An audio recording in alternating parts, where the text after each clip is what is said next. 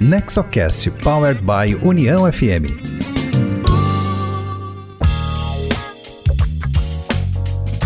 Olá, esse é o Nexocast, o podcast sobre governança corporativa com foco nas famílias empresárias. Hoje trazendo como convidada Beatriz Johan Peter. A nossa convidada é consultora associada da Cambridge Family Enterprise membro do Comitê de Empresas de Controle Familiar do IBGC e diretora do Instituto Elda Gerdau. Ela é participante também dos conselhos da Fundação Roberto Marinho, da Fundação Iberê Camargo, da ARCH e do movimento Todos pela Educação. Bom, você já sabe, o NexoCast é uma iniciativa do Nexo Governança Corporativa, tem produção técnica da Rádio União e tem sempre um conteúdo da maior qualidade voltado às boas práticas empresariais. Você pode escutar o nosso podcast pelo site do Nexo, que é nexogc.com.br, que tem muito mais informação além do podcast lá, então te convido a visitar. Pelo site da Rádio União, que é uniãofm.com.br, e pelos aplicativos de áudio como Spotify, Apple Podcast ou Deezer. Siga o NexoCast e receba no aplicativo no seu celular cada episódio novo que entrar na rede. A nossa conversa com Beatriz Johan Peter aconteceu em uma reunião mensal do Nexo Governança Corporativa e nessa conversa ela compartilha um pouco da sua trajetória, além de falar sobre governança, empreendimento familiar e impacto social. É um enorme prazer estar com vocês aqui, meus conterrâneos. Estou super contente, essa facilidade da gente estar juntos em qualquer lugar é, realmente mudou as nossas vidas e eu acho que a gente tem tido acesso a tantas experiências de forma tão rápida e tão ágil. Imagino que para vocês também da Nexo tem sido bem importante essa oportunidade né, de, de trabalhar mais virtualmente. Mas nem sempre funciona exatamente como a gente quer, mas vamos lá. Bacana, Beatriz, obrigado. Uh, deixo então aqui o espaço de perguntas. Uh, já faço até uma primeira pergunta, depois fiquem à vontade para falar. Eh, que eu queria também aproveitar um pouco da experiência no Family Office, na, na, na área de governança familiar, o Conselho de Família, uh, no caso da Gerdau, como é que vocês trabalham esse tema uh, de impacto social, quais boas práticas vocês recomendam uh, grupo familiar, para, dentro um pouco da fala do Eduardo Gentil, até uh, preparar acionistas responsáveis, uh, porque além de herdeiros, eles podem um dia serem acionistas responsáveis ou até sucessores do negócio, mas de alguma forma uh, nesse trabalho de preparação que inicia desde o nascimento do herdeiro, ele para se tornar um, um acionista responsável e, e aliado aí às boas práticas de ISD e, e impacto social, ele deve ser preparado. Se pudesse também compartilhar, então, um pouco da, das práticas e recomendações uh, de vocês, de, buscando um pouco da experiência na família, como é que vocês trabalham e o que, que a gente pode uh, aprender também dessa experiência de vocês. Então, Miguel, assim, da nossa experiência, da nossa geração, né, nós tivemos uma transição ali eh, que realmente aconteceu em 2005, quando a gente desenhou esse Family Enterprise, quando houve uma transição na Gerdau propriamente dita. E ali eu já tinha, então, alguns, meu irmão e alguns primos, atuando como executivos e se desenvolvendo, né, com muito apoio da área de recursos humanos, da empresa. Na época, a gente não tinha essa estrutura de governança familiar para apoiar o desenvolvimento. Né? Então, o desenvolvimento do André, meu irmão, do Cláudio, que é conselheiro, e do Guilherme, que é um pouco mais novo, que hoje é o chairman, e o Carlos, na época, meu irmão mais velho, também atuava, enfim. O desenvolvimento dele se deu muito no negócio, muito dentro da empresa. Né? E com bastante apoio da área de recursos humanos, a gente ainda não tinha essa estrutura de governança familiar, mas logo a seguir ali, então, quando o André assumiu o papel de CEO, a gente começou com todo esse trabalho de desenvolver nós, os primos, como acionistas, como futuros acionistas na época, né? Então, quem não estava tão ligado ao negócio a gente começou a fazer programas de coaching, de desenvolvimento, curso no IBGC. Eu fiz o primeiro curso do IBGC em 99, quando surgiu o IBGC, né? Então, assim, é, realmente a gente foi investindo, né, nessa trilha, sempre com muitas consultorias nos apoiando. Eu sempre acho, assim, que ajuda externa é importantíssimo, né? E mesmo a gente, quando trabalha internamente ali, as quatro primas, a gente tem um executivo da governança familiar. Eu sempre gosto de dizer, porque conversa entre irmãos, então, é muito difícil, né? Depois, esse processo todo, então, na governança familiar, o nosso conselho familiar, né? E principalmente nós somos quatro primas de quatro ramos diferentes, Uh, a gente vem trabalhando há muitos anos e agora, bem recentemente, a gente está trabalha, tá trabalhando com o desenvolvimento da nossa próxima geração, nossa sexta geração, né? São em torno de 30 já, e tem uns 10 aí que são os mais velhos, que estão num processo de desenvolvimento de plano de, de PDIs, né, que a gente chama. Então, planos de desenvolvimento individuais, aí tem uma coach, daí eles pensam que trilha querem fazer. Isso pode ser na empresa ou pode ser para outras uh, outras frentes também, não precisa ser necessariamente dentro da empresa, pode ser eles como empreendedores, né? Tem diversos caminhos, enfim. A gente quer ter membros realizados, acionistas conscientes, e alguns talvez tenham interesse em se desenvolver para uma trilha mais executiva. A gente até não tem muita expectativa de ter um CEO familiar, mas a gente quer ter bons conselheiros, né? E para ser board member da Gerdau, realmente tem que ter uma trilha bastante arrojada, né?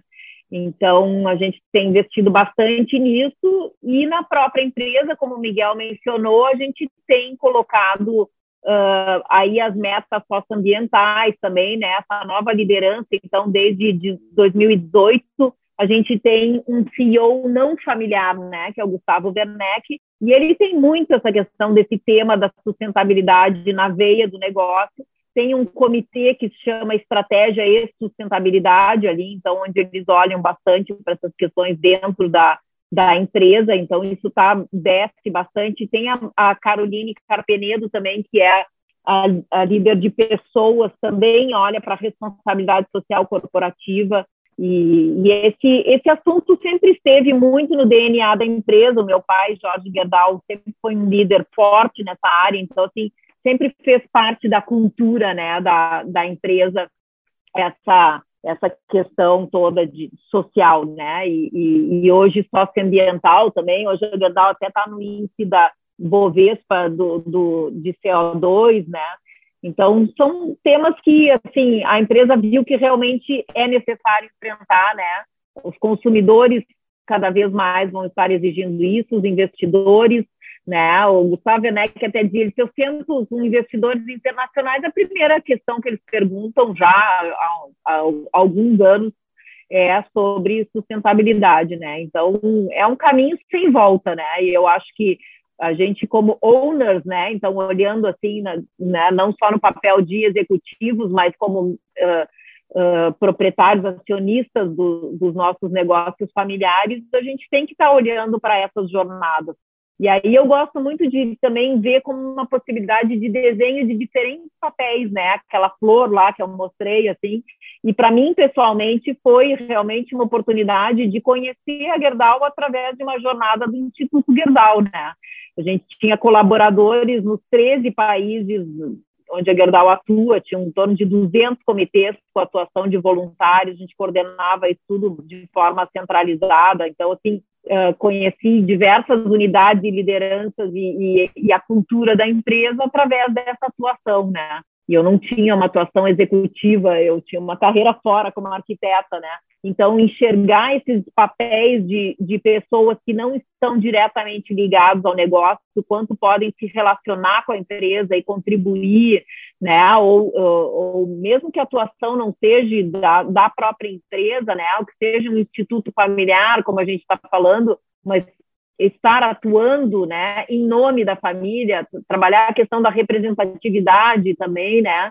se, ou diferentes ramos familiares poderem estar atuando de diferentes formas, eu acho tudo isso é muito rico para essa implementação do que a gente chama esse Family Enterprise, que eu acredito muito que é o caminho de sucesso. é ele que vai ajudar a lidar com aquelas tensões que eu falei no início da apresentação, né? No momento em que ficar ali um fundador com o seu filho ou com os seus filhos, né? Ou às vezes até só os filhos já não tem mais nem o fundador para mediar isso, e aí ficam ali os filhos, né?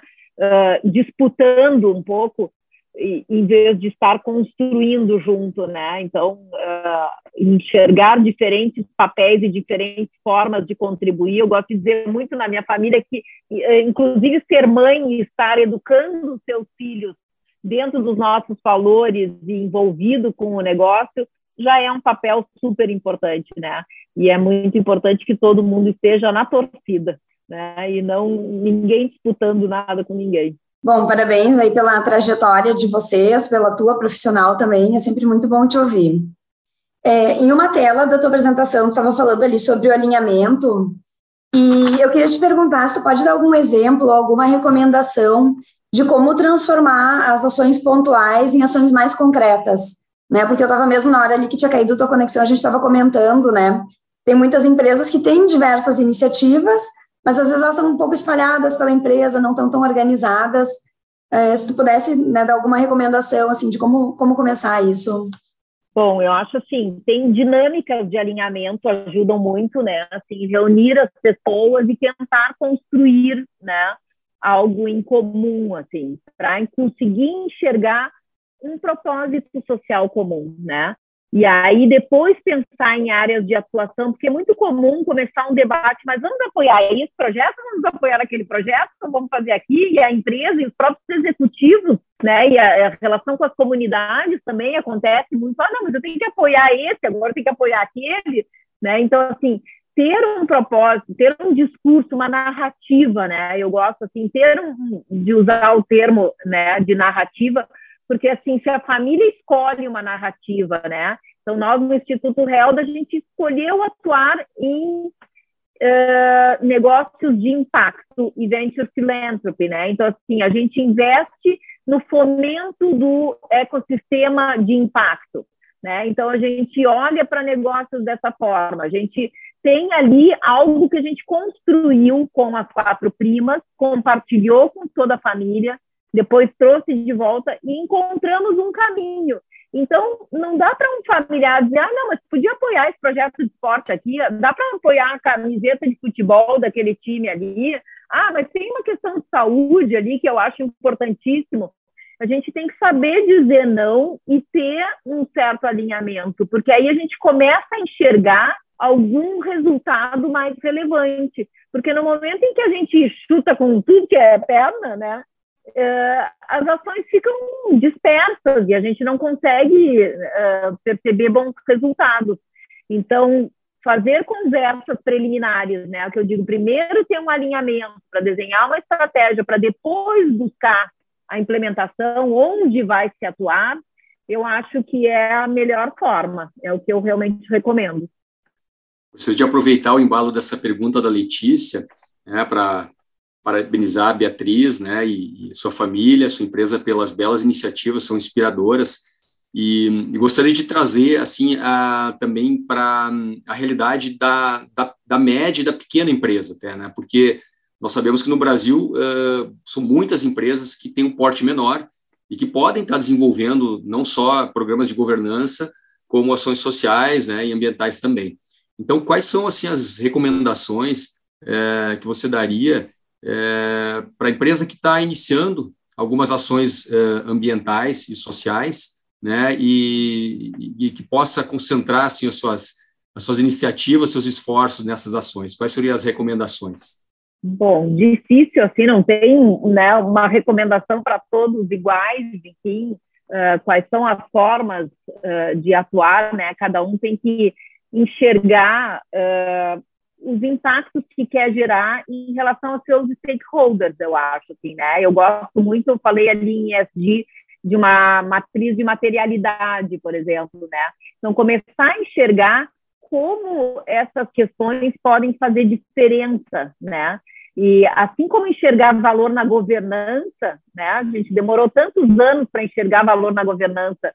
Quantas vezes a gente pensava, não, governança é caro, governança é para empresas grandes, E cada vez mais a gente está vendo né, o valor que gera a governança. A empresa que consegue ter uma governança, ela mais facilmente ela vai vender para fornecedores maiores, ela vai ter recursos externos, ela vai ter, né, enfim, outras possibilidades que uma empresa que não tem uma boa governança não, não, né, não teria possibilidade.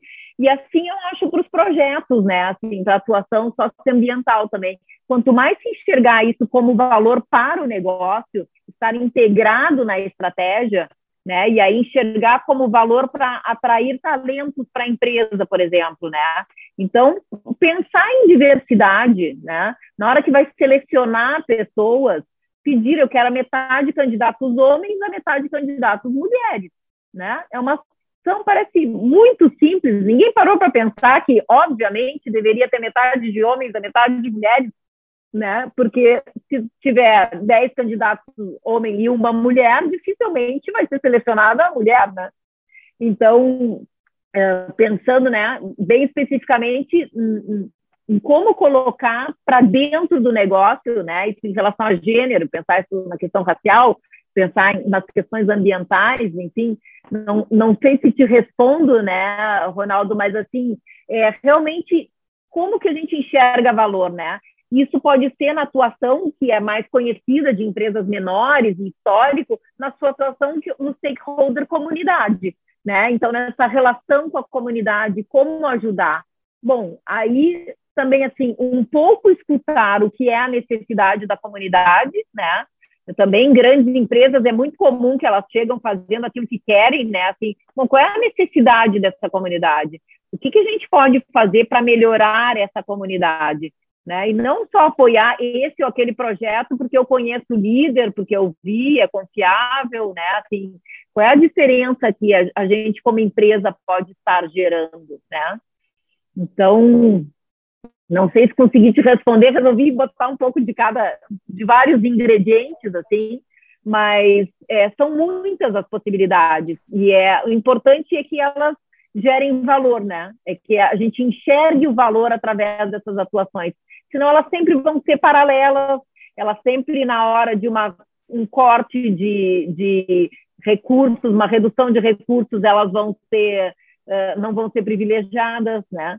Vão ser cortadas. Então, acho que por aí. Perfeito.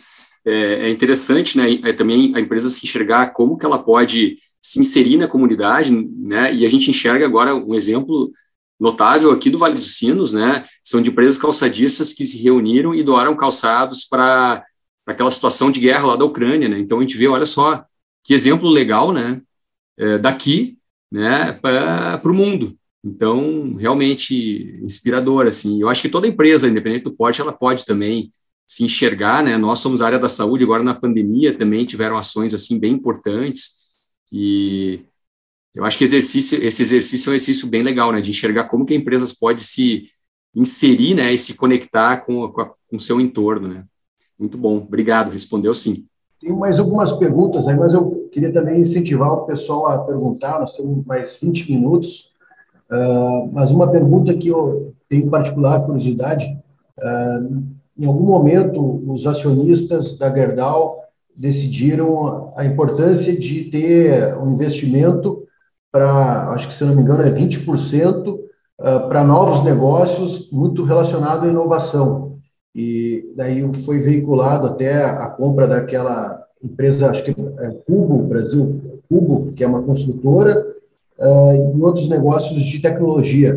Uh, a ideia também de Family Enterprise, essa decisão dos acionistas em diversificar o core, buscar outros negócios, uh, o quanto também foi observada a questão do impacto social desses novos negócios na estratégia de, de investimento.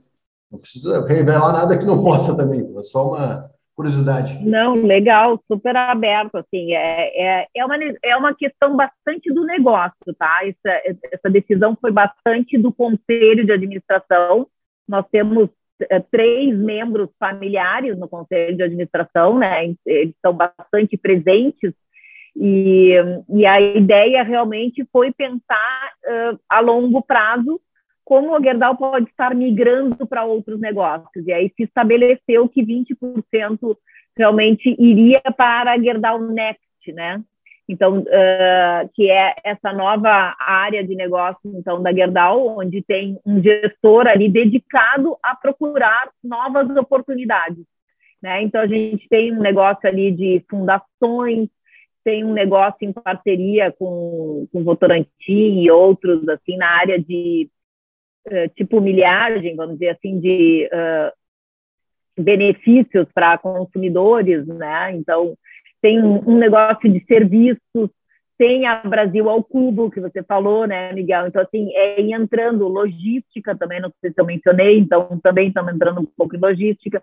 São experiências, negócios menores, né, e que para Gerdau como um todo seria difícil, porque sai fora do, do, do nosso core, mas então tem ali um gestor dedicado a isso e olhando para essas oportunidades né? Algumas com um pouco mais de verticalização, relacionamento com o nosso produto, outras menos, até pensando um pouco mais em serviços, como uma forma de não estar só uh, olhando para o negócio aço, né? Vamos pensar que talvez com todas as mudanças tecnológicas aí, o, um dia o aço pode virar obsoleto, então a Gerdau quer estar, quer continuar atuando independente eh, do negócio aço, né? E a gente então está experimentando e conhecendo aí nossas outras frentes. E a do, do dessa parte de construção realmente essa essa de estruturas pré-moldadas, ela foi muito útil aí na pandemia, né?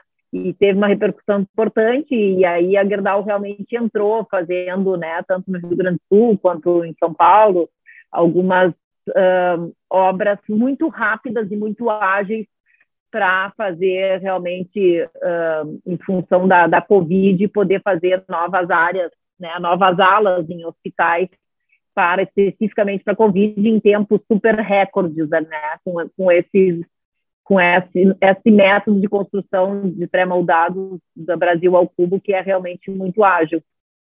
Ana, eu, enfim, tenho várias perguntas, mas fiquem à vontade, eu só vou fazer a minha última, depois, uh, convido até a Cristina a falar, mas também, se alguém quiser falar, uh, um tema relevante também que o Nexo aborda, e eu acho que é sempre bacana a gente trocar ideias, é a sucessão das lideranças. E naquela oportunidade que nós falamos, tinha ocorrido recentemente a sucessão do André para o Gustavo. E, e, essa participação de um não familiar na, na, como CEO da empresa foi uma primeira experiência, uma empresa centenária, vamos dizer assim. Uh, quais seriam assim os aprendizados uh, e até recomendações para empresas que estão pensando em ter a sucessão com um membro não familiar, vamos dizer assim? É, por, bom, por gerações, a gente, né, a Gerdau está com 121 anos agora, e a gente realmente quase toda essa história foi sempre liderada por, por familiares, né? Então, uh, o meu avô curto até é, casou com a, com a Helda, que era da família Gerdau, né? Então, assim, era um genro até ali liderando. Envolveu seus quatro filhos, né? Meu pai e os irmãos, os quatro trabalharam muito juntos uh, no negócio.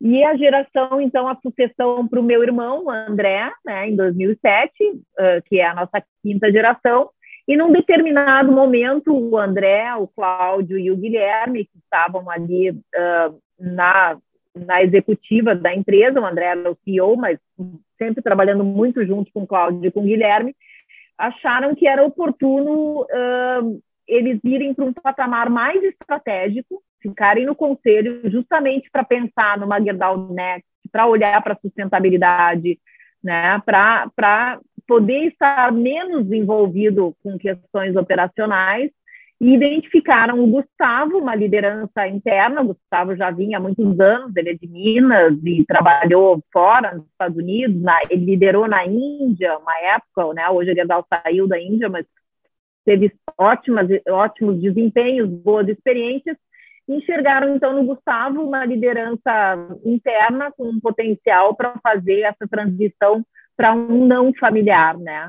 E aí eles realmente poderem estar se dedicando de uma outra forma, né? Uh, contribuindo uh, com um olhar muito mais estratégico, né? Que foi muito rico e ao mesmo tempo muito rico na mudança de mindset da empresa, né? O André, meu irmão, já começou essa transformação grande cultural, assim, porque é até mais fácil, talvez, para um familiar, porque tinha todo um legado e uma, e uma cultura né, muito forte da época do meu pai, enfim, de uma tradição enorme transformar uma empresa que era até um pouco mais engessada, né? Assim, era one company que a gente chamava. Então, assim, todos os países reportavam para o escritório corporativo que ficava em Porto Alegre e de repente se fez essa mudança de descentralizar, de empoderar lideranças locais. Então, as lideranças nos países hoje têm muito mais autonomia.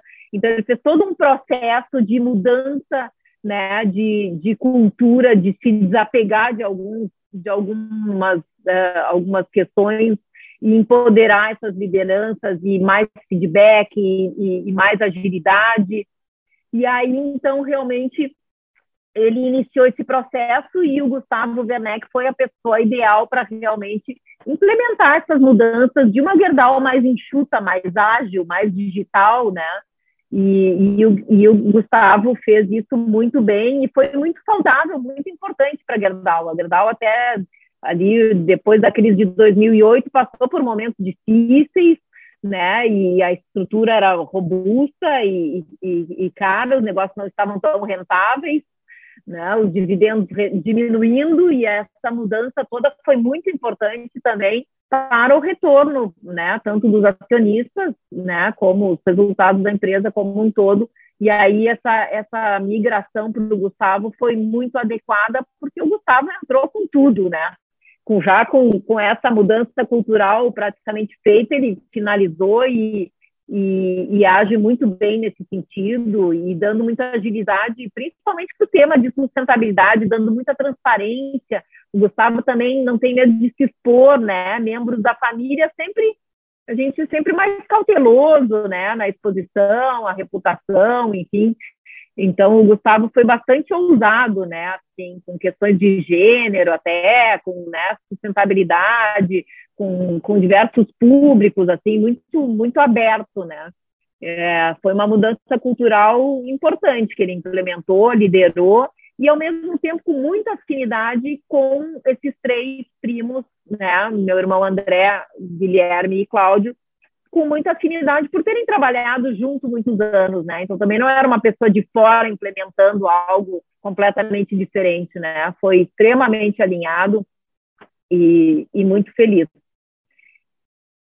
e terminou de fazer, inclusive, para é, assim, foi uma gota d'água final para terminar de fazer essa transição também, né?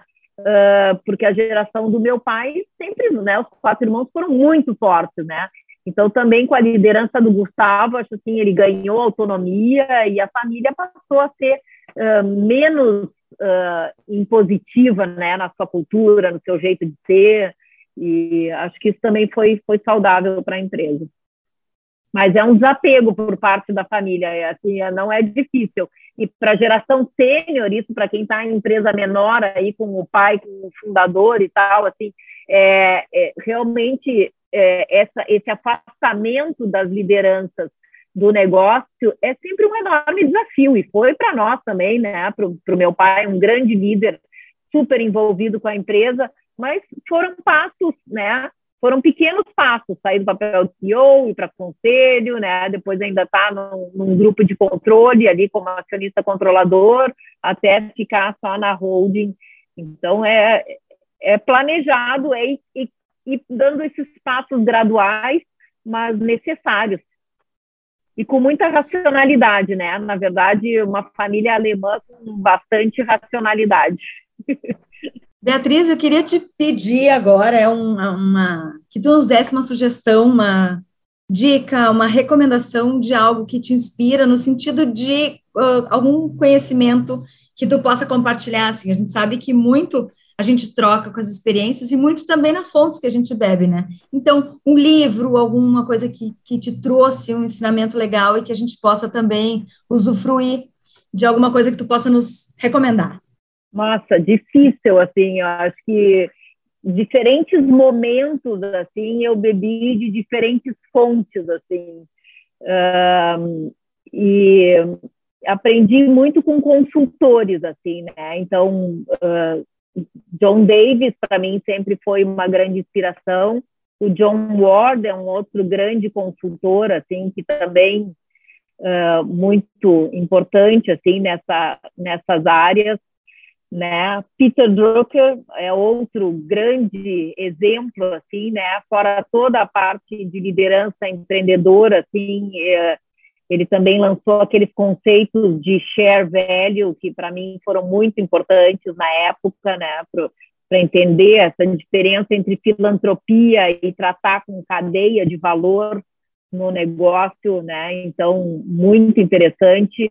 O, o, John Wellington também, eu acho, né, assim, não estou citando livros, estou citando autores aqui, mas o, o, John Wellington na área de sustentabilidade também, assim, foi um grande guru inspirador. Então, acho assim, foram mais do que livros, assim, foram esses movimentos, né, assim como o, também o, o capitalismo consciente.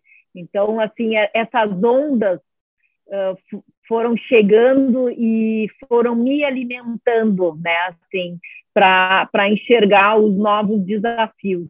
Então, acho que se, assim, se fosse olhar né, na minha jornada, acho que esses foram realmente grandes influenciadores, assim, para mim.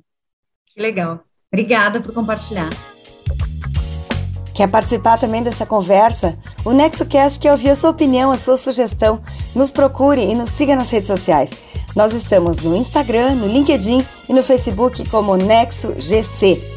Mande uma mensagem, comente nas redes sociais e venha aqui participar conosco dessa conversa.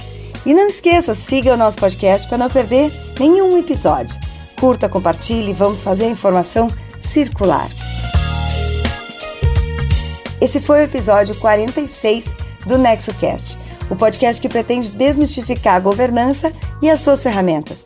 No próximo episódio, mais insights e conteúdo voltado à gestão, inovação, empreendedorismo e governança para empresas familiares.